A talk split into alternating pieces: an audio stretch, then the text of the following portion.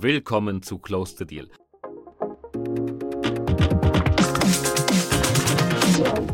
Heute spreche ich mit Jörn Peterreit über den Aufbau eines neuen Players im Markt für IT-Services-Unternehmen. Nachdem Jörn die DBAG-Tochter Cloudflight auf über 1000 Mitarbeiter gebracht und erfolgreich verkauft hat, startet er jetzt mit IT Capital Partners sein eigenes Vehikel. Viel Spaß beim Reinhören.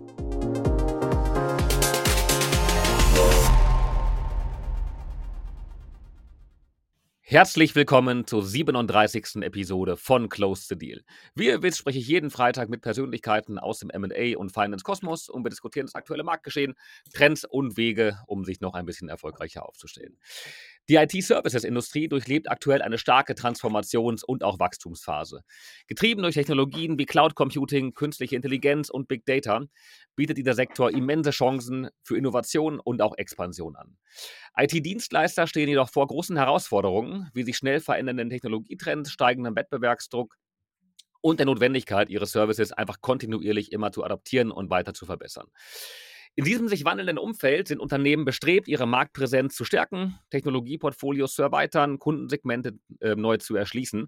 Und äh, wie könnten sich solche Chancen nicht besser bewerkstelligen lassen als durch MA und ähm, durch den Zukauf von Wettbewerbern, dem Aufbau größerer Gruppen. Und äh, dementsprechend ist das nicht nur ein sehr, sehr probates Mittel bei vielen Strategen, sondern eben auch bei immer mehr Investoren, die diese Branche für sich ähm, ins Visier genommen haben.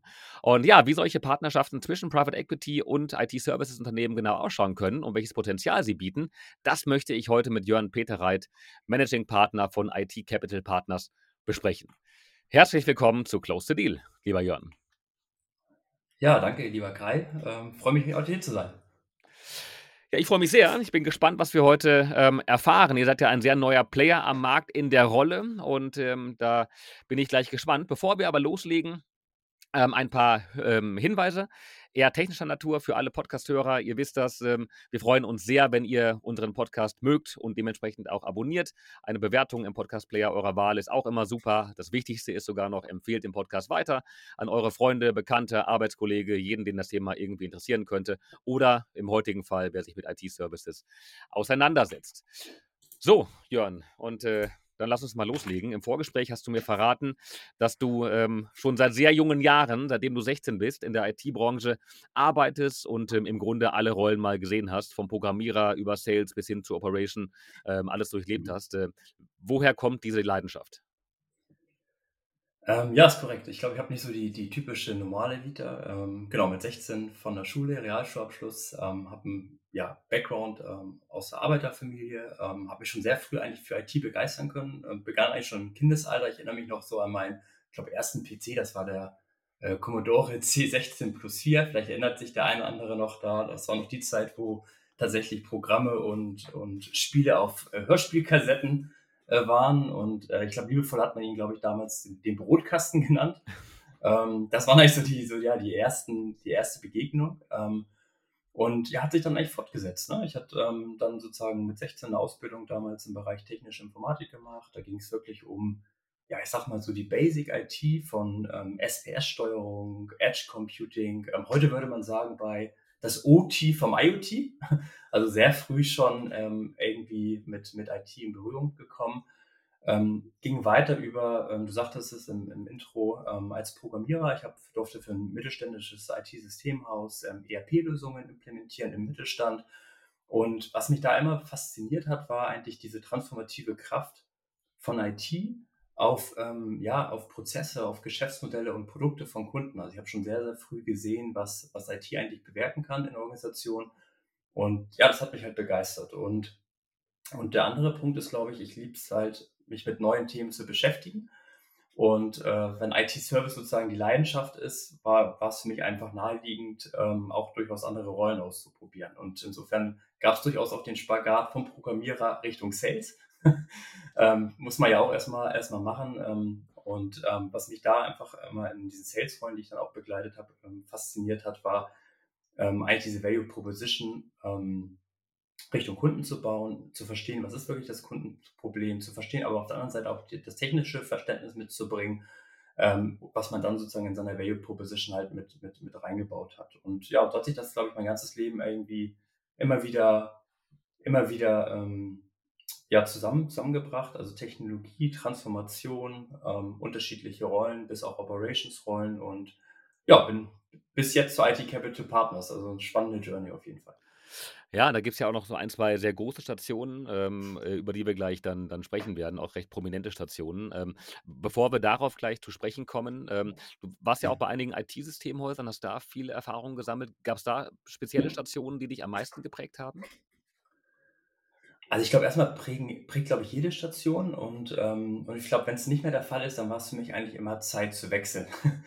Und, ähm, vielleicht zwei zwei Stationen, die mir die die mir auf jeden Fall die auf jeden Fall sehr einprägsam für mich waren. Das war, glaube ich, so im Zeitraum, ich ich rede da 2011 bei der ich glaube damals, äh, noch QSC AG, ähm, heute q.beyond und noch weiter damals, äh, damaligen Info AG, eigentlich so 'n mittelständischer, ja, IT-Service-Provider, eigenes Datacenter, äh, der dann damals von der QSC AG übernommen war und, ähm ja, und da sozusagen eigentlich schon sehr viel viel gelernt. Auf der einen Seite ist es quasi TK und IT, die zusammen verschmolzen sind, ähm, im Rahmen dieses dieses Merge-Prozess, dass sich aber auch diese Rolle von Managed Service Providern verändert hat, ähm, was sozusagen Standardisierung des Portfolios, Cloudifizierung des Portfolios, also auch da sozusagen diesen Umbruch.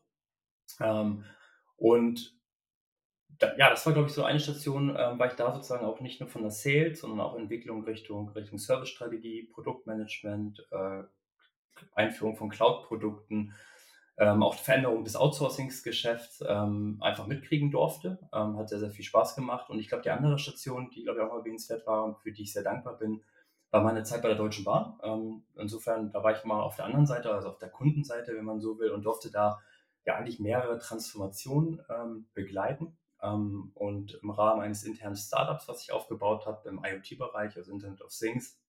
Und was hier total spannend war, und das fällt wieder back zu meiner Faszination für IT. Ähm, wir haben halt große Transformationsprojekte gemacht im IoT-Bereich, ähm, um Beispiel mal zu nennen, ähm, irgendwie über 90.000 Güterwagen vernetzt, ähm, IoT-Plattform aufgebaut.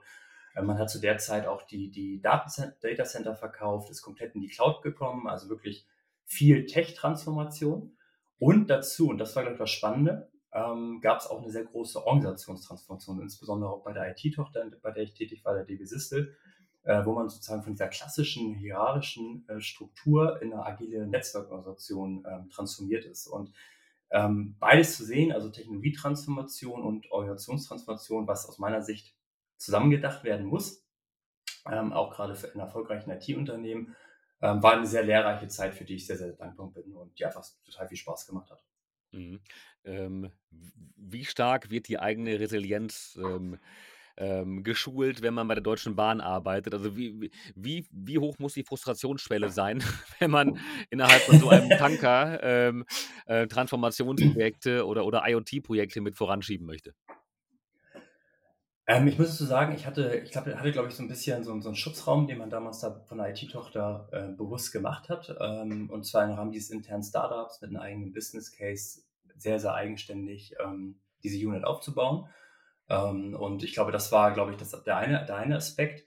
Und, ähm und der andere Aspekt war, glaube ich, immer, ich bin jemand, der sehr, sehr ehrgeizig ist und, ähm, es durchaus dann auch noch 'n 2., 3. oder 4. Mal versucht, Themen zu bewegen. Und, wenn man dann einfach sieht und wir haben ja haben ja einige sehr erfolgreiche Projekte gehabt. Ähm, das eine, was ich sagte, also zum Beispiel die Vernetzung von von von Güterwagen, ähm, und man sieht, was für 'n Impact das wirklich im Scale hat, also nicht nur im im Proof of Concept, ähm, irgendwie 'ne schöne schöne Marketinggeschichte. Das motiviert schon sehr, ne? So, und auf der anderen Seite gebe ich dir recht, ähm, sind natürlich solche großen Tanker, ähm, grade wenn man viel bewegen will, ähm, manchmal auch auch sehr frustrierend, ne? So, und, ähm, da da gebe ich dir durchaus recht. Da muss man, glaube ich, sehr mit sich im Reinen sein und, äh, öfter auch mal durchatmen können. So, du warst in Summe, ähm, wenn ich's richtig in Erinnerung habe, so gut 3,5, 4 Jahre bei der Deutschen Bahn. Ähm, und, äh, dann Mhm. kam, ähm, ein besonderer Anruf, nehme ich an. Ähm, zumindest ging's dann weiter zu zu Cloudflight. Ähm, und, äh, Cloudflight, ähm, zu dem Zeitpunkt ja, noch eine Tochter der, ähm der DB AG. Ähm, und, äh, ähm, du wirst gleich sicherlich 'n bisschen auch darauf eingehen, was daraus geworden ist, auch während deiner Zeit, ähm, als du da warst. Ähm, aber, ähm, wie kam's dazu, dass du von der Deutschen Bahn dann plötzlich, zum, ja, Managing Director und und COO, von von Cloudflight geworden bist. Hol uns mal ab. Ähm, war das ein Headhunter, der auf dich zukam? Ähm, oder, oder warst du so nee, bekannt? Ähm, wie kam das? Nee, ich würde sagen Doppel-Nein. Also ich war weder bekannt äh, noch, noch ein Headhunter, der auf mich zugekommen ist. Ja, weil es jetzt schon ein großer Laden ähm, ist und eine, eine sehr ja. prominente Rolle in dem Fall. Ähm, großes Ja. Portfoliounternehmen von der DBAG. Ähm, da kommt Mhm. man in der Mhm. Regel nicht einfach so dann ähm, rein. Nee, genau. Also ich glaube, ähm, nee, ich wurde damals tatsächlich vom damaligen CEO von, von der Cloudline gesprochen, der damals sozusagen diesen, diesen ersten Merge von damals Catalyst, also ein individueller Softwareentwickler in Österreich und ähm, Crisp ähm, hier in Deutschland ähm, quasi geformt hatte. Und der mich angesprochen hatte und gesagt hat, hey Mensch, Jörn, hättest du nicht Lust? Ähm, hier gibt es ein Unternehmen Cloudflight. Ich so, wer? ähm, die, äh, spannendes Unternehmen, tolle Kultur, tech-driven und ähm, ja, und ich war in der Zeit gar nicht, noch gar nicht so irgendwie am, am Schauen, fand es aber die Ausführung sehr, sehr spannend und hatte gesagt, gut, kannst du dir ja mal anhören. Und hatte dann tatsächlich auch so die ersten Gespräche, äh, durfte das Team kennenlernen und habe sehr, sehr schnell gesehen, dass das ein, ja, einfach ein tolles Unternehmen war, ähm, technologisch toll, kulturell toll. Ähm, und ich halt wieder auch viel gesehen habe, wo man sagt, okay, da kann man wirklich viel draus machen. Ne? Da ist viel, viel Potenzial, aber es ist auch viel zu tun. Und ähm, ja, habe dann tatsächlich eingewilligt, in, im April 2021 als äh, COO äh, zu starten. Und ähm, ja, und das war natürlich dann sehr, sehr herausfordernde Zeit. Ähm, ich weiß nicht, ob ihr euch so ein bisschen erinnert. Ähm, nämlich nach äh, zwei Wochen ähm, hatte der, der damalige CEO, der mich geholt hatte, ähm, Kaufland verlassen. Mhm. Und äh, der erste Corona-Lockdown begann. Das war so mein Startpoint bei, bei Cloudflight. Ah, oh, ähm, Ähm, April 2020 war das dann. Ähm, April ja, ja, okay, 20, okay. genau. Ja, ja, ja. Ja, ja, das, äh, man, man vergisst immer. Aber äh, noch gar nicht so lange her eigentlich, aber so gefühlt schon, schon eine Ewigkeit. Aber ja, äh, okay, das heißt, äh, dann ging es dann direkt, ähm, ähm, aber ganz tief hinein ins kalte Wasser.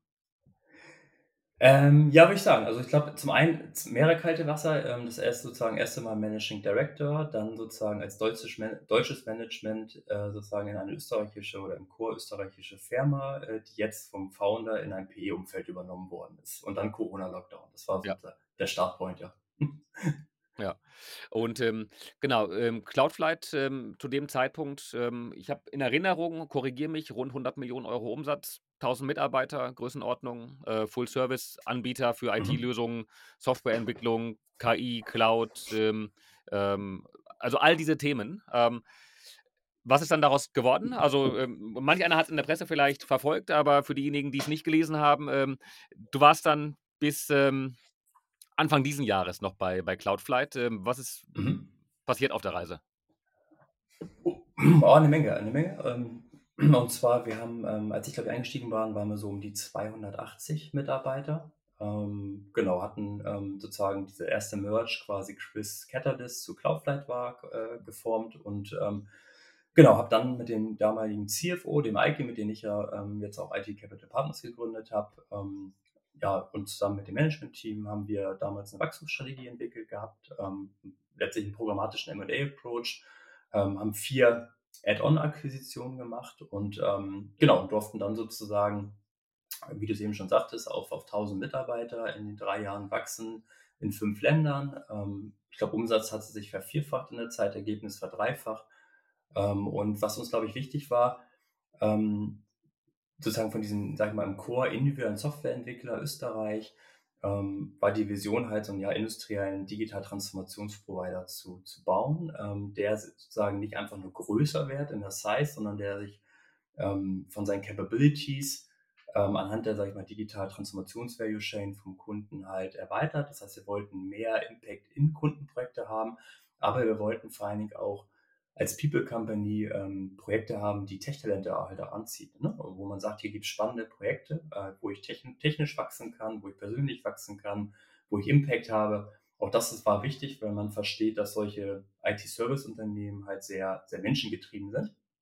Und ähm, auch ein Environment, dem Gehalt halt auch zu bieten, was einfach technisch spannend ist. Und ähm, insofern haben wir da sehr, sehr gezielt geguckt. Wir hatten, ich glaube, allein in 2020, 2021, ich glaube, über 70, 80 Gespräche geführt, intensiv, ähm, sehr selektiv auch geguckt. Also wir haben nicht nur geguckt nach, ähm, Financial EBITDA 1 plus 1, sondern es war eher so die Formel, wie mache ich aus 1 plus 1 irgendwie 4 und da muss ich natürlich auf mehreren Dimensionen gucken. Also es waren sozusagen kulturelle Aspekte, die wichtig waren, strategische, technische Skill-Aspekte, also wo man wirklich auf mehreren Dimensionen geguckt hat. Wir haben sehr früh auch mit den Foundern, mit denen wir gesprochen haben, mehr über, die, über das Why, über Vision, gemeinsame Visionen gesprochen, auch schon vor Due Diligence, weil es einfach wichtig war, diesen Punkt eigentlich zu alignen, äh, weil die Idee immer war, äh, bei Cloudflight sozusagen zu meiner Zeit, nicht eine Gruppen-Holding-Struktur zu bauen und irgendwie EBITDA einzusammeln, sondern wirklich eine, eine One-Company auch in der Value Creation zu bauen. Und deswegen ist es natürlich super wichtig, da im Vorfeld drauf zu achten und genau, und durfte halt diese Reise gemeinsam mit vielen anderen ähm, talentierten äh, Mitarbeitern äh, begleiten und bin jetzt seit April 2023 quasi, quasi raus. Ähm, wie du schon sagtest, hatten, es steht ja auch in der Presse, erfolgreichen Exit an, an die Partners Group für 400 Millionen. Und für mich war es dann sozusagen auch Zeit, an der Zeit so erste Wachstumsphase erfolgreich ähm, abgeschlossen. Ähm, und ähm, genau, ist auch, glaube ich, auch so meine Komfortzone, so ich sag mal, von so 250 bis 1000 Mitarbeitern, da fühle ich mich wohl. Ähm, das macht mir Spaß. Ich glaube, da kann ich auch den meisten Mehrwert reinbringen und ähm, war insofern fein für mich jetzt im April dann auch den, den Schlusspunkt zu setzen, ja. Das, sag, das, das, das, sagst du so locker, so bis 1000 Mitarbeiter ist meine Comfortzone. Also ich bin mit unseren gut 80 Mitarbeitern, die wir hier haben, schon äh, äh, teilweise ähm, am, am, Ende meiner Leistungsfähigkeit. Ähm, also ähm, ich will es mir gar nicht vorstellen, was ihr da für, für einen Apparat damals ähm, geführt habt, aber wirklich sehr beeindruckend. Und ähm, ich glaube, der ein oder andere Kollege von, von der DBAG ähm, sagt auch, dass das somit der erfolgreichste Exit war, den zumindest in, in, in, finanziellen Terms, was die DBAG äh, in den letzten Jahren hingelegt hat. was war denn zeitlich und, und äh, inhaltlich am anspruchsvollsten? Der, der starke Aufbau, das Buy und Build, die Integration oder äh, der große Druck beim Exit-Prozess? Alles gleichzeitig. das und, war und, und, das war ja auch wirklich alles gleichzeitig. Ne? Du hast, das, das genau. war ja ein sehr, sehr komprimierter Zeitraum, in dem du reingekommen bist, ihr die Zukaufe gemacht habt, die Mitarbeiteranzahl mhm. verX-facht habt ähm, und dann in den Exit mhm. hineingegangen seid. Korrekt, genau. Also ich glaube, das war die größte Herausforderung. Ähm, alles, alles gleichzeitig. Ähm, ich glaube, großes Glück einfach, wie es ist, wenn man, wenn ein gutes Team da ist, ähm, sozusagen, und man da als Team sehr gut funktioniert, dann kann man sozusagen da dann auch sehr gut durchsegeln. Ähm, und ich glaube, das war auch ein, ein wesentlicher Erfolgsfaktor, ne? da als Team sozusagen zusammenzustehen ähm, und diese Entwicklung dann hinzulegen. Ähm, genau, aber es war alles, wenn du so willst, es war wirklich alles gleichzeitig und das war eigentlich die Herausforderung. Ne? Du hast sozusagen die vier Akquisen, du hast das operative Business, dann hast du halt oben drauf noch den Exit-Prozess und du hast die Integration. Ne? Ähm, das war durchaus ähm, sehr lehrreich äh, und herausfordernd zugleich. Ja. Hast du das so erwartet, als du ähm, im April 2020 gestartet bist, was da auf dich zukommt? Äh, nö, habe ich nicht. Ähm, war aber okay. Also ich muss dazu sagen, ähm, auch in meiner beruflichen Karriere, ähm, ich mag Herausforderungen. Ähm, ich mag vor allem auch mich mit Themen zu beschäftigen, mit denen ich mich noch nie beschäftigt habe. Ähm, und nee, insofern hat mich das natürlich schon angespornt, ne? So, das muss ich schon sagen. Und ähm, wenn man dann auch sehr erfolgreich ist, ähm, ist das natürlich, und das kennst du ja auch, ähm, das ist einfach ein absoluter Motivator. Ne? Ähm, und natürlich muss man natürlich schauen, äh, nach Sprint folgt Sprint, folgt Sprint. Irgendwann ist es Verschleiß. Ne? Sozusagen auch Berufsleben ist ja ein Marathon. Insofern muss man immer schauen, dass man dazwischen auch nochmal wieder so ein bisschen Regen Regenerationsphasen hat. Aber dieser Sprint, was es wortwörtlich war bei Cloudflight, der hat einfach verdammt viel Spaß gemacht und äh, genau, und insofern, das war, glaube ich, auch der Antrieb, diese Phase dann auch durchzustehen, ja. So, und dann, ähm, dann bist du raus bei, bei Cloudflight und hast ähm, gemerkt, Mensch, äh, für die DBRG ähm, habe ich es jetzt irgendwie geschafft, im Team ganz schön viel Wert zu generieren. Ähm, jetzt will ich es selbst auch nochmal machen. Ähm, oder, oder, oder wie kam es ähm, zu der Idee, jetzt eben mit IT Capital Partners ähm, nochmal neu loszulegen und selbst im Grunde einen Fonds zu gründen? Das war, glaube ich, ein, erstmal ein Entwicklungsprozess, aber vielleicht so ein bisschen auch die Erfahrung, die wir bei Cloudflare gemacht haben und der Überzeugung, dass auf der anderen Seite ähm, Kapital wichtig ist, aber auf der anderen Seite es halt auch super wichtig ist, ein Verständnis für, für die Branche zu haben, in dem Fall IT-Services, aber auch letztendlich die operative Expertise. Und oft, wenn, sag ich mal, Unternehmen, sag ich mal, von, von Gründer geführten in so ein PE-Environment kommen, ähm, sind sie vielleicht von den Financials ready? Ne? Man sagt, okay, EBITDA ist fein, Sizable ist fein, aber sie sind oft von den von der DNA, den Prozessen, den Systemen einfach nicht ready. Und es gibt meistens so die ersten ein, zwei Jahre echt so ein bisschen Schluck auf, auf verschiedensten Ebenen. Und ähm, und das ist halt ein bisschen schade, finde ich, weil man viel Potenzial einfach liegen lässt. Und ähm, so, und das war so das eine, wo ich sagte, hey, irgendwie fehlt so, fehlt jemand eigentlich, der diese Lücke schließt zwischen Kapital, operative Expertise ähm, und auch so ein bisschen Hands-on-Mentalität äh, gemeinsam zu gestalten. Ähm, und ähm, das war so der Antrieb. Ähm, und wir haben halt, ja, und auch die Gespräche mit vielen Gründern, die, die, die man hatte, die gesagt haben, genau eigentlich in dieser Phase, in dieser meiner Komfortzone, wo du sagtest, sag mal 250 bis 1000 oder gerade diese erste Phase erfolgreich gemacht. Ähm, das war, glaube ich, ein Antrieb. Und der andere war, glaube ich, die Leidenschaft einfach mit Unternehmern zusammenzuarbeiten, äh, ich sag mal als Co-Visionäre oder Catalyst, Catalyst sage ich mal, auf Growth. Ähm, mir macht es einfach Spaß ähm, und ich glaube, das kann ich auch für, für Eike, mein, mein, mein Managing-Partner, äh, sozusagen in, in, Crime sozusagen sagen, Unternehmen zu bauen und äh, gemeinsam erfolgreich zu sein. Und, ähm, und IT Capital Partners ist eigentlich, wenn, wenn du so willst, das Vehikel, wo wir sagen, sehr, sehr selektiv ähm, ähm mit Unternehmern zusammenzuarbeiten. Das gleiche auch auf der Kapitalseite. Ähm, ja, und Spaß, eine gute Zeit zu haben und diese nächste Phase einfach gemeinsam zu gestalten. Das war, glaube ich, der Hauptantrieb. Und ähm, wie würdest du euch jetzt primär unterscheiden, ähm, also IT Capital Partners von, von anderen PEs, ähm, die auch ähm, natürlich einen, einen, Fokus in vielen Fällen haben auf IT Services Companies? Mhm. Ist es vor allen Dingen das operative Know-how, was euch stark differenziert? Also ich glaube, zum einen gibt es auch viele, viele im Private Equity, die erstmal grundsätzlich einen sehr, sehr guten Job machen. Ne? Äh, insofern, das will ich gar nicht werten. Ähm, ich kann nur für uns sprechen und ähm, für uns ist es letztendlich so, dass wir sagen, okay, wir, wir bringen Kapital, ja, check, ähm, aber genau diese operative Unterstützung und die gibt es ja auch, da gibt, muss man auch ein bisschen differenzieren. Also ich glaube, wenn man selber mal im, im Schlamm steckte, sich selber rausgekämpft hat, wenn man selber sozusagen diese ganzen operativen Themen hatte, dann weiß man wirklich, was es bedeutet, ähm, diese auch umzusetzen. Und, ähm, und gerade auch in diesem Übergang, sag ich mal, von Gründer in ein P-Umfeld kommen ja auch nochmal zusätzliche Herausforderungen rein, neben dem Scale. Ähm, das ist, glaube ich, schon ein Differenziator, den wir irgendwie reinbringen. Und der Fokus IT-Service, ähm, so zumindest habe ich ihn noch nicht gesehen. Also natürlich gibt es ähm, Fokus auf IT-Services. Wir fokussieren wirklich auf IT-Service nur B2B und aber auch da dann auf People-Companies. Also auch nicht jetzt irgendwie Unternehmen, die Produkte, ne, Product-Companies oder so machen. Das heißt, das ist, glaube ich, auch nochmal ein Thema, weil rein rechnerisch, wenn du jetzt Investment Manager bist, ein großes Portfolio, wie viel Zeit hast du wirklich für dein, für dein Portfolio-Unternehmen? Und wenn du dann natürlich von Medizinprodukte über Maschinenbau, Automotive investierst, also sehr breit, auch dann musst du dich natürlich fragen, wie, wie, wie connected bist du eigentlich mit IT-Service, wie, wie sehr verstehst du IT-Service und wie viel Zeit reinrechnerisch hast du, äh, gemeinsam halt Wert zu schaffen. Ähm, genau, und ich glaube, das ist, glaube ich, das Thema Fokus, Branchenexpertise und es operativ halt seit 20 Jahren, jetzt glaube ich, bin ich im IT-Service-Bereich ähm, selbst gemacht zu haben, ist, glaube ich, ein Punkt.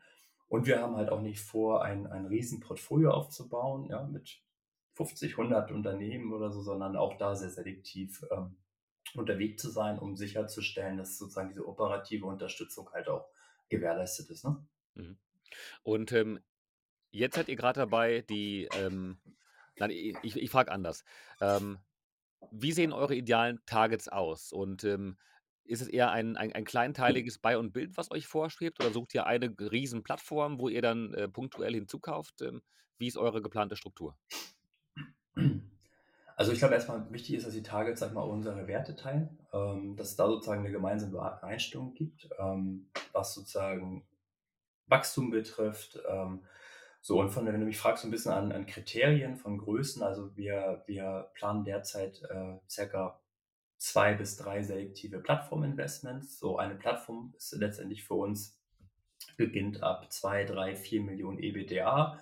Könnte man der Mitarbeiteranzahl auch sagen, so 150, 200 Mitarbeiter, hat dann sozusagen auch einen, einen Core-Fokus ähm, im IT-Service-Bereich. Ähm, da haben wir auch im IT-Service, ähm, fokussieren wir auch nochmal auf sechs Bereiche. Also wir machen jetzt auch nicht alles in IT-Service, ne, sondern ähm, wir fokussieren insbesondere auf Bereiche, die äh, überproportional wachsen.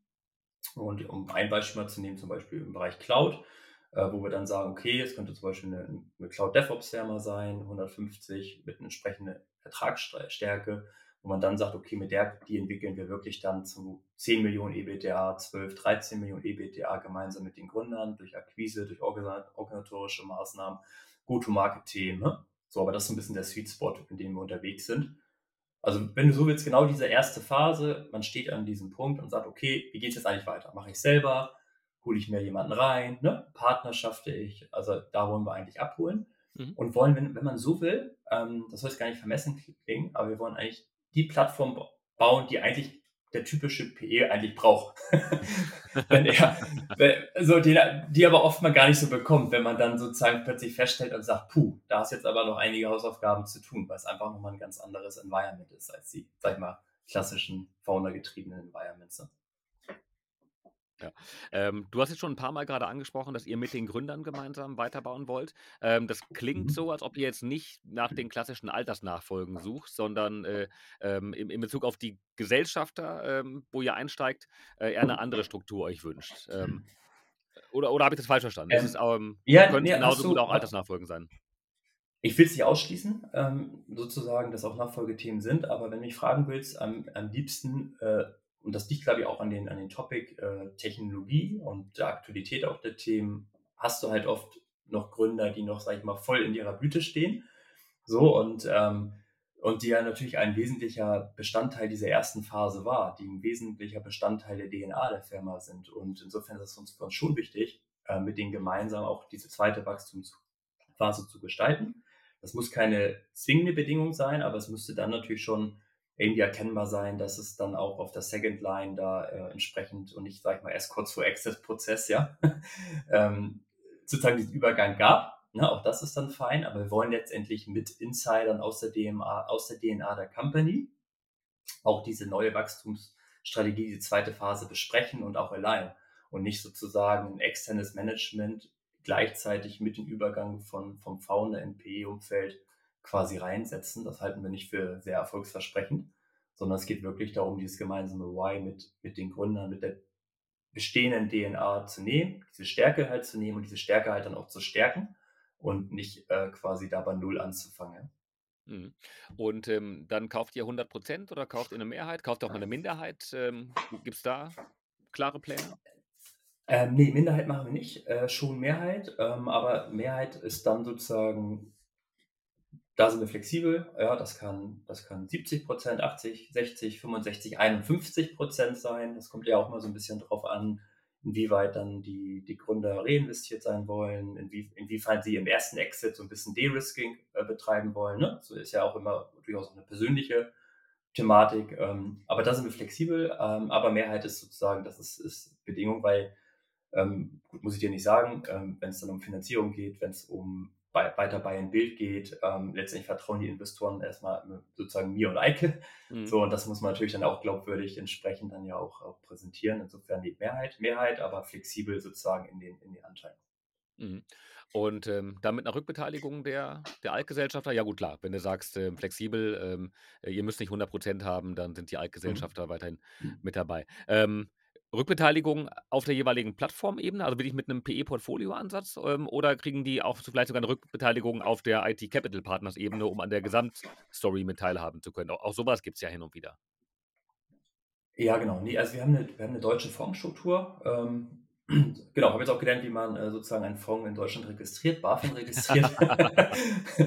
und äh, genau, und ähm, genau, also das heißt, äh, nee, die, die, sind letztendlich ähnlich wie unsere Investoren auf der gleichen Ebene pari passu äh, reinvestiert. Ähm, normalerweise ähm, haben wir sozusagen Akquisitionsvehikel, um dann die Plattform zu akquirieren und auf diesen Akquisitionsebene sozusagen gibt es dann sozusagen eine Reinvest und eine Invest, die beide pari passu ähm, investieren und auch Eike und ich sind sozusagen in der Invest mit den Investoren. Das ist uns super wichtig, weil ja, ja es, erstens muss es glaubwürdig sein und zweitens wollen wir ja, dass sie genauso partizipieren äh, an, an dem weiteren Wachstum und dass die Interessen sozusagen auch die gleichen sind. Ne? Und wenn ich da mhm. sozusagen mhm. die Anteile dann in ihre Opco, in der Opco äh, lasse und dann weitere Zukäufe habe, dann habe ich halt einen Interessenskonflikt und Zielkonflikt. Und für uns halt wichtig, ähm, dass wir da alle in einem Boot sitzen. Ähm, genau, und sozusagen Spaß haben, die nächsten Jahre dann auch gemeinsam zu gestalten. Ja. Mhm. Ähm, ich ich habe in Erinnerung, dass du mal erwähntest, ihr hättet euch ganz bewusst dagegen entschieden, ähm, ähm, aus ähm, den, den, den vermögensverwaltenden Status ähm, ähm, zu halten, was ja für viele PE für viele PE-Fonds sehr, sehr wichtig ist, um einfach einen großen steuerlichen Vorteil zu haben. Aber ich habe dich Mhm. so verstanden, ihr wollt operativ mit dabei sein, weil ihr daraus noch mehr Wert generieren könnt als jetzt aus einer Steuerersparnis. Genau, es geht ja nicht nur immer um Kohle, ne, sondern es geht ja auch um irgendwie was schaffen, was Sinnvolles schaffen und, ähm, und und für uns war's wichtig, dass wie du schon sagte, das Operative sehen wir halt als einen viel, viel größeren Werttreiber als jetzt irgendwelche steuerlichen, äh, Vorteile. Und, äh, für uns war's einfach wichtig, nicht, sage ich mal, von der Seitenlinie, ähm, Ratschläge zu geben, ja, ähm, sondern uns war's wichtig, wenn's notwendig ist, ähm, sozusagen maßgeschneidert halt wirklich einmal anzupacken. Um mal 'n Beispiel zu bringen, ähm, oft haben hat man Themen, M&A wurde halt noch nie gemacht. So, wer macht das? Wie baue ich 'ne Pipe auf? Wie baue ich die Strukturen dafür? Ähm, Internationalisierung, ähm, Finanzen, Prozesse, Systeme. Es sind so viele Themen, die plötzlich auch auf die Gründer dann irgendwie zukommen, ähm, neben dem operativen Geschäft, was ja auch noch weiterläuft und Mhm, wo man jetzt auch keine Langeweile hat. So, und da da wollen wir uns einfach die offen äh, die Möglichkeit offen halten zu sagen: „Okay, wir gehen mal rein, 2, 3 Monate, helfen das wirklich mit hochzurampen, ne, ähm, bis es bis es vernünftig läuft, ähm, und übergeben's dann wieder.“ Ähm, genau, aber so, wie's halt ge benötigt wird, um halt diese, ich mal, diese Value Creation dann auch vernünftig machen zu können, ne? Und nicht dann, sage ich mal, viermal im Jahr, f große Folien, ne, drei zig Kommentare, ja, oder irgendwie Berater, die wir dann hinschicken, die keiner kennt, die dann irgendwas erzählen, sondern, ähm, nah dran sein, Themen verstehen, ne, Aufgaben aufteilen und einfach machen. Ja, ja, ja, das klingt gut. Ähm, wie hoch ist denn die ähm, die Akzeptanz, wenn wenn ihr aus 'ner Investorenbrille heraus, ähm, anklopft bei den bei den Targets? Ähm, haben die Mhm. sofort, ähm, äh, die Tür offen für für Finanzinvestoren? Ähm, nehmen die euch als Investoren wahr? Ähm, äh, also, äh, gibt es da große Unterschiede? Ähm, ach, das weiß ich jetzt nicht. Ich sitze ja jetzt nicht im anderen Boot und höre da höre da spiele da Mäuschen. So, aber, ähm, ich kann mal wir sind jetzt September seit September jetzt quasi offiziell online. Ähm, ne, und die Gespräche sind sehr, sehr gut. Die Conversion ist sehr gut. Ähm, ich spreche wir sprechen mit vielen, die, glaube ich, bei den einen oder anderen schon lange auf der Liste stehen. So, und die die Gründer nehmen sich Zeit. Sie nehmen sich Zeit, äh, teilweise zu uns zu kommen, mal 'n ganzen Tag oder auch 2 zu verbringen. Das würde ich sagen, ist erst mal 'n gutes Zeichen. Ja. Ähm, und ich glaube, der Unterschied ist, glaube ich, der, dass, ähm, wir gar nicht so sehr jetzt irgendwie drüber erst mal am Anfang sprechen über Beteiligung, Verkauf et cetera oder so sehr generalistisch, ne? Potential, Future, sondern oft auch so über operative Themen sprechen, ne? So: „Wo steht ihr grade? Was sind eure Herausforderungen? Wie siehst du dies? Wie siehst du jenes?“ Und daraus entwickelt sich dann oft irgendwie 'n bisschen weiteres. Und das kann durchaus auch mal sein ähm, ich hatte auch schon Gespräche, wo man dann irgendwie geholfen hat oder auch irgendwie Tipps gegeben hat, aber die gar nicht weitergegangen sind im Sinne jetzt: „Wir kommen zusammen.“ Mhm. Auch auch okay auch okay. Ähm, muss nicht immer sozusagen rein rein rein Business sein. Ähm, genau, aber so kann ich's, glaube ich, sagen. Und ich glaube, das ist Mhm. vielleicht 'n bisschen anders, weil wir einfach aus dieser operativen Welt kommen und auch so 'n bisschen wissen, was so die Themen einfach sind und wo die Schmerzen einfach auch liegen, ja. Also, kommen die Targets dann im Wesentlichen aus eurem Netzwerk und, äh, ihr habt die schon lange irgendwo im im im Kopf oder im im Markt gesehen, auf'm auf'm äh, auf'm Zettel gehabt und, äh, geht jetzt Mhm. peu à peu auf die zu? Oder oder habt ihr Berater mit an der Seite, die für euch, äh, Market Screenings machen und und und Buy-Side-Ansprachen oder oder wartet ihr darauf, dass die Sell-Sides in den Markt kommen? Also, wie wie seid ihr da beim Deal-Sourcing aufgestellt? Ähm, also, vieles kommt so 'n bisschen auf was, ich sage mal, Direct-Sourcing, was jetzt, äh, Eike oder ich auch machen. Ähm, da kommt was, dann kommt natürlich auch einiges aus'm Netzwerk. Ähm, klar, es sind auch ab und zu M&A-Berater sein. Muss dazu sagen, das, was bei uns in der Pipe ist, das meiste ist gar nicht im Prozess. Und, ähm, das ist, glaube ich, auch noch mal vielleicht 'n Differenziator. Also, ähm, klar nehmen wir auch an Prozessen teil, aber in der Größe, wo wir bauen wollen oder auch in der Value Creation, die wir vorhaben, ähm, investieren wir eigentlich mehr Zeit in diesen Gesprächen mit den Gründern und daraus ergeben sich dann eigentlich genau diese diese Optionen. Ähm, haben wir übrigens bei Cloudflight, ähm, ähnlich gemacht, als wir da sozusagen das aufgebaut haben, ähm, das Team. Ähm, ich glaube, von den 4 Transaktionen waren 3 ja, ich glaube, 3 waren nicht im Prozess, ne? Ja, super. So und, ähm, ich glaube, das ist auch der Punkt, ähm, weil ich möchte eigentlich nicht, äh, auf'm Hochglanz gebügelten PowerPoint, äh, Niveau sprechen, sondern ich möchte eigentlich erst mal über über wo steht ihr? Strategie, was sind jetzt die Themen, Herausforderungen? Und wir haben da wirklich sehr, sehr offene, ehrliche Gespräche.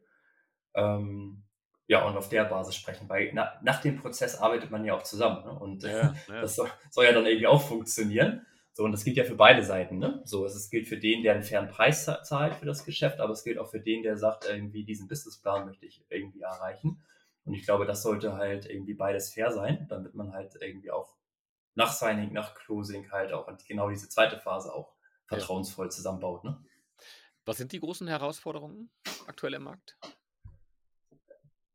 Im Markt jetzt für, für, für IT-Service oder? Genau, also, also was sind die großen Herausforderungen, äh, mit denen sich jetzt die, die, ähm, die Altinhaber oder die Gründer eurer Targets äh, herumschlagen, bei denen ihr vielleicht helfen könnt? Naja, ich glaube, das sind zum einen ähm, der Markt, auch obwohl er immer noch sehr, sage ich mal, äh, fragmentiert ist, aber er konsolidiert, konsolidiert weiter. Das heißt, man, man muss einfach auch eine gewisse Size haben, um, um Kundenprojekte zu bekommen, ähm, um Talente zu bekommen.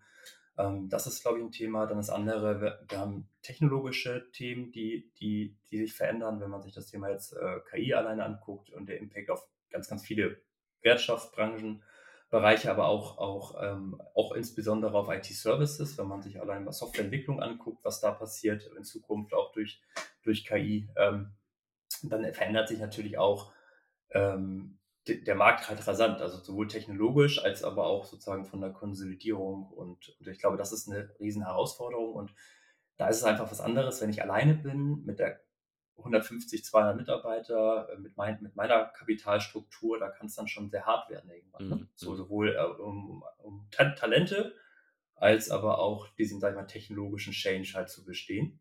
Und ähm, ja, und ich glaube, das ist genau die Stelle, wo wir einfach dann auch helfen können oder wo auch PE durchaus dann auch helfen kann. Ne? Ja. Ja, Konsolidierung ist ein gutes Stichwort. Ähm, also, genau, es gibt natürlich in der Tat einige Finanzinvestoren, die über ihre Portfoliounternehmen, ähm, aktiv Buy und Build machen. Ähm, es gibt aber auch wahnsinnig viele Strategen, die recht aggressiv teilweise zukaufen und und große Gruppen aufbauen. Ich habe neulich irgendwo gelesen, dass allein Accenture, ähm, in den letzten zweieinhalb Jahren knapp 70 Transaktionen im Bereich, ähm, IT und Business Services, ähm, äh, vorgenommen hat. Also wahnsinnig, aggressiv, über M&A wächst, aber auch Häuser wie wie die Data Group oder Netco oder Audios ähm, immer wieder ähm, äh, stark zukaufen. Ähm, wie könnt ihr euch da im Wettbewerb um die Targets am besten differenzieren, ähm, gerade gegenüber den, den Strategen? Also wie, kann's, wie, kann, wie kann der Jörn von heute sich äh, äh, differenzieren gegen den ähm, äh, Cloudflight ähm, Jörn von vor zwei Jahren? Okay, bei Essential ist es einfach gewesen, weil ich glaube, mit denen, die wir sprechen, die wollen eigentlich gar nicht zu solchen Strategen. Okay. So, vor allem, zumindest wenn sie jetzt nicht darauf aus sind, ihren Excel 1 zu maximieren und sagen, äh, nach mir die Sinnflut, ja. Sondern ähm, letztendlich, wenn sie sagen, sie wollen weiterbauen, sie wollen weiter irgendwie auch eine, eine, eine tragende Rolle im Unternehmen sein, ähm, ihnen ist wichtig, sozusagen, was mit den Mitarbeitern, mit der DNA der Company weiter passiert, dann, dann ist, glaube ich, das Thema Stratege einfach nochmal ein anderes Thema. Vielleicht später in der dritten oder vierten Wachstumsphase, aber jetzt glaube ich in dieser, die, die, die, die wir da adressieren, sehe ich das gar nicht so als, als Konkurrenz. Und, und, ja, und ich glaube, das ist, ein, und das ist genau der Unterschied, ähm, Kai. Nämlich, ähm, Stratege bedeutet immer, ich bin Teil eines großen Ganzen. Das heißt, ich muss sozusagen ähm, dann damit klarkommen, dass ich sozusagen auch der Strategie folgen möchte, dass ich der Vision dieser, dieses großen Ganzen, also ich muss mich einordnen. Und dazu muss ich bereit sein, ne? In allen, auf allen Ebenen, ne? kulturell, strategisch, technisch, ja? aber auch meiner, mit meiner eigenen Position. Und ähm, mit den Gründern, die wir sprechen, da geht es eigentlich darum, eine gemeinsame Vision zu bauen. Ähm, und sozusagen es ist, ist, ja, es ist essentieller sozusagen Part davon. Und ich glaube, das ist auch nochmal ein Unterschied. Deswegen glaube ich, ist es eher eine Links- oder Rechtsentscheidung, ne? die, die ich dann irgendwie mhm. treffen muss. Ne? So, und ähm, deswegen sehe ich das auch gar nicht jetzt als irgendwie eine Wettbewerbssituation an, sondern eigentlich eher eine Grundsatzentscheidung, die, ein Gründer trifft. Ne? So, will ich ausmaximieren? Ja, nein. Will ich Teil eines großen eine große Story sein? Ja, nein. Oder will ich selber eine große Story bauen? Und wir sind sozusagen auf der Seite, bau mit uns eine große Story. Mhm. Mhm. Ähm, du hast gerade das Thema KI angesprochen und ähm, ich will es jetzt gar nicht zu tief machen, aber ähm, habe es bei einigen Unternehmen jetzt ähm, gerade in letzter Zeit immer wieder gehört, ähm, dass gerade im Bereich der ähm, Due Diligence eben ein sehr, sehr starker Fokus auch auf das Thema AI und ähm, AI-Strategien gelegt werden und äh, dass das dann äh, die, die Antworten auf die, die Zukunftsfragen AI schon äh, sehr, sehr maßgeblich beeinflussen können, ob ein Target mhm. interessant ist oder nicht interessant ist. Ähm, wie ist das bei den IT-Services? Unternehmen. Ähm, also du hast es gerade als, als Herausforderung angesprochen. Sind die Unternehmen, die Targets, die euch anschauen, ähm, sind die von der, von der Personalstruktur und vom internen Know-how ähm, so ausgerichtet, dass sie ähm, insofern zukunftsfähig sind, die Kundenanforderungen, die natürlich jetzt zwangsläufig auf sie zukommen, ähm, die auch bedienen zu können? Oder ist das auch für ganz viele ähm, IT-Service-Companies äh, einmal ein großes Fragezeichen, was da, was da kommt und äh, äh, versuchen auch die jetzt die richtigen, ähm, die richtigen Leute an Bord erstmal zu holen? Na gut, ich, ich glaube, man muss erstmal genau schauen, wo das Unternehmen ist, was so der Schwerpunkt des Unternehmens ist. Ist es ein Softwareentwicklungsunternehmen oder hat es einen Schwerpunkt im Cloud oder im Security-Bereich? So, und dann hat natürlich, wie ich schon sagte, AI äh, sozusagen ist, finde ich, so ein bisschen so der Differenziator, der sozusagen auf einmal genutzt werden kann in der Portfolio-Diversifikation, der aber auch, wie, wie Wert oder wie Kundenlösungen gebaut werden, halt Einfluss hat. Und das muss man sich halt anschauen. Ne? Also es gibt dann sicherlich Unternehmen, die dann eher ein eher klassisches Portfolio haben und Beziehungen. Das ist auch gar nicht, muss man auch gar nicht, gar nicht, gar nicht, gar nicht jetzt negativ bewerten, würde ich gar nicht so sehen. Das würde ich dann immer sozusagen als Uplift oder Potenzial sehen, zu sagen, okay, lass mal schauen, wie können wir das so ein bisschen auf ein Next Level bringen ähm, wenn ich jetzt zum Beispiel an so klassische Managed Service Provider denke, ähm, die ja auch, wo ja auch sehr starke Konsolidierung schon seit vielen Jahren stattfindet, ähm, da kann man natürlich dann schon überlegen, sagen, okay, ich bin irgendwie ein Security Management Provider, also ich habe so den ersten Fokus vielleicht nicht, ich mache alles, sondern ich mache Security und wenn natürlich dann ich AI ein Thema hinpacke und sage, okay, denke über Automatisierung nach im Security-Bereich mit Hilfe von der AI, dann kann ich natürlich auch genau so ein Unternehmen wirklich auf so ein Next Level, Level bringen. Also wir gucken uns das eher aus, von der Potenzialseite an es ist aber nicht so, dass wir sagen, uh, die machen jetzt keine AI, die sind jetzt irgendwie outdated. Mhm. Ähm, so sehe ich das, sehe ich es nicht, sondern wir gucken eigentlich mehr, was ist der, was ist der, was ist die Basis, das Tech, wirklich Tech-People, was ist das Skill der Menschen, weil ich glaube halt daran, und das ist das Schöne eigentlich in das, was wir investieren, ähm, wir investieren ja in Menschen. So, und wenn Menschen so das richtige Mindset haben und technologisch visiert sind, dann kann ich mit denen auch entscheiden, morgen auch in eine andere Technologie zu gehen und bin sehr, sehr schnell da und kann sozusagen dieses Potenzial hegen habe ich auf einem alten Legacy gebaut, dann muss ich vielleicht das Produkt wegschmeißen und neu bauen. Mhm. Das ist halt ein anderer Case. Ne? So, und insofern geht es uns da viel mehr zu gucken, welche Menschen arbeiten eigentlich in Unternehmen, wie sind die Skill, was ist deren Leidenschaft, was ist deren Mindset. So, und dann mit vielleicht auch unserer Hilfe und Hilfe des Managementsteams kann man die wirklich toll transformieren. Ne? Und insofern sehe ich das eigentlich immer eher als Uplift-Potenzial, sowohl auf Portfolioebene ähm, als auch Richtung Leistungserbringung, Richtung Kunden, aber auch in der eigenen Optimierung, gerade wenn ich über Automatisierung nachdenke, in Operations-Bereichen zum Beispiel. Mhm. mhm. Ähm, die Zeit neigt sich dem Ende entgegen. Aber ein Thema, was ich ganz gerne mit dir noch diskutieren würde, ist, ähm, wie du die Zukunftsperspektive für MA im Bereich ähm, IT-Services ähm, oder generell im, im Technologie- oder Softwaremarkt ähm, in den nächsten Jahren siehst. Denn der MA-Markt in Summe ist aktuell schon recht turbulent und äh, mhm. ähm, nicht alle Segmente laufen äh, unbedingt gut. Und äh, ich glaube, die, die, die Zuhörer, die heute mit dabei sind, werden das bestätigen, dass es da einige echt zähe Branchen aktuell gibt. Äh, ähm, ist das bei euch auch so? Ähm, oder wie, wie blickst du in die nächsten, vielleicht in die, in die, in die kurzfristige Zukunft? Also was erwartest du für 2024? Also ich glaube, erstmal mit Glück, wir sind im richtigen Marktsegment unterwegs. IT-Service, du weißt selber, es wächst, glaube ich, im Kager mit 9% und äh, wir selber gucken halt ähm, dann noch innerhalb IT-Service auf die, sagen wir, überproportional äh, wachsenden Segmente. Ähm, das ist sowas wie, wie Cloud natürlich weiterhin, ähm, das ist aber auch sowas wie Cybersecurity, ähm, Big Data Analytics auf jeden Fall auch. Ähm, dann haben wir das ganze Thema natürlich Artificial Intelligence, ähm, super spannend. IoT Edge, mit Sicherheit und äh, Web3 finden, finden wir auch super spannend. Also das sind alles Dinge, die zwar gut zweistellig wachsen. So, das heißt, ähm, ich habe immer gesagt, bau, bau nie gegen den Markt, sondern immer mit dem Markt. So, und äh, wenn ich dann so einen IT-Service-Markt habe, der grundsätzlich wächst, plus, plus sozusagen in diesen Tech-Feldern, die ich eben genannt habe, äh, bin ich da sehr, sehr zuversichtlich, ähm, dass man ja. da, dass man da wirklich eine gute Zeit haben werden in 24, wenn man den richtigen Fokus setzt und die richtigen Targets akquiriert, ja. Ja, ja, äh, ähm, man, man, man, könnte jetzt ketzerisch sagen, da wo Licht ist, da ist auch Schatten. Also in der Tat, ihr habt euch die Segmente rausgepickt, die sehr, sehr stark wachsen und wo super spannende Unternehmen sind.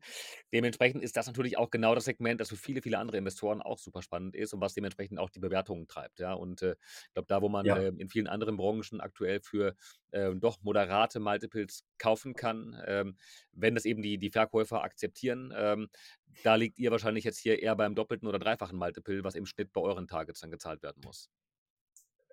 Genau, deswegen ist es uns so wichtig, mit Tage zu sprechen, die auch nicht im Prozess sind. Ja.